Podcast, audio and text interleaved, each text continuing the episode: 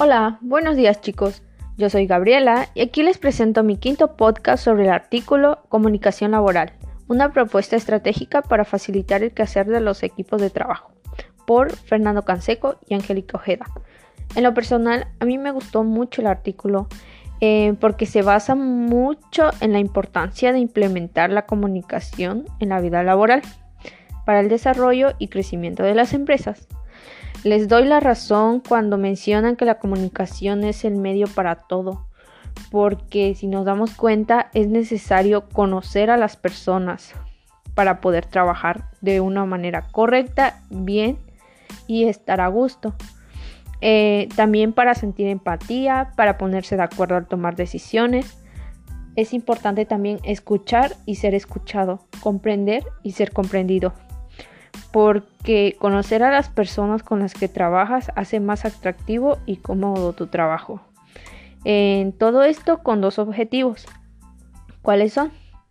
El primero sería compartir una estrategia laboral que permita generar un ambiente y el segundo, fomentar la comunicación y la competencia necesarias como el medio para, para que la empresa y sus integrantes se desarrollen.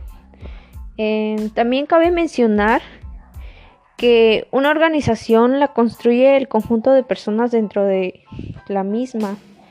Y solo imagínense nada más qué pasaría si no hay comunicación con las personas con las que trabajas.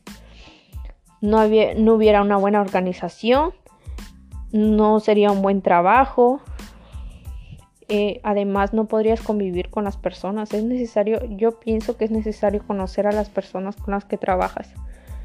Porque es una mejor forma de organizarse y además podemos escuchar lo que a los otros quisieran agregarles o tal vez poder quitar información o para hacer estrategias, lo mismo. Por ello, como ya mencioné, es importante la comunicación y todo con el fin de integrar y, orientar equipos de trabajo y también alcanzar metas específicas en lo individual como equipo y para la empresa. De todo este artículo me quedo con lo que afirmó Frank en el 2013. Él decía que el crecimiento de las organizaciones no solo tiene que estar vinculado con los resultados de su operación, sino también con el desarrollo de relaciones saludables en sus integrantes. Y eso fue todo, bastante genial el artículo.